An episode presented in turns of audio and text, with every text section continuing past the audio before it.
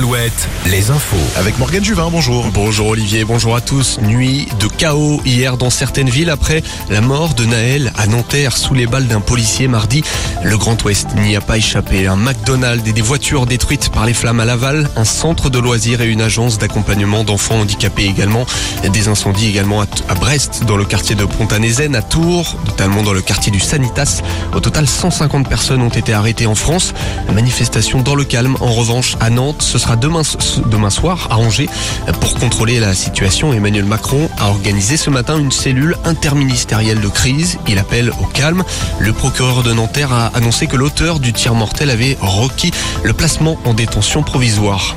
En Vendée, situation oblige, Elisabeth Borne ne viendra pas dans le département aujourd'hui. La première ministre était notamment attendue à La Roche-sur-Yon et dans une exploitation agricole pour évoquer les conséquences de la grippe aviaire. Un policier mis en examen pour homicide volontaire en Charente. L'agent avait tué un jeune automobiliste guinéen après un refus d'obtempérer également à Saint-Iriex il y a deux semaines. La communauté guinéenne d'Angoulême avait manifesté dernièrement. Dans le Maine-et-Loire, le ministre Christophe Béchu a bien fait le déplacement. L'ancien maire d'Angers a participé ce matin aux assises des communes nouvelles à Beaugé. Il doit se rendre cet après-midi à la Landchal pour visiter un parc photovoltaïque. Après Franck Kita, son père Valdemar a été placé en garde à vue à Nantes. Une information de nos confrères de Ouest France. Le patron du FC Nantes a été entendu hier puis relâché dans le cadre d'une enquête sur des transferts douteux.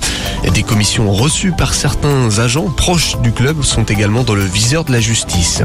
Beaucoup de festivités ce week-end dans le Grand Ouest. Rendez-vous dès ce soir au nord de Nantes à la nuit de l'Erdre. Grosse programmation Indochine, Suzanne et Feder ce soir.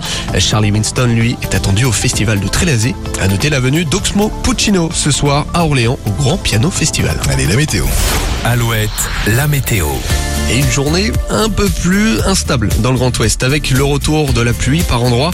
On observe quelques précipitations en ce moment autour de Rennes. Ce sera dans les pays de la Loire puis en Touraine au cours de l'après-midi. Ailleurs, les nuages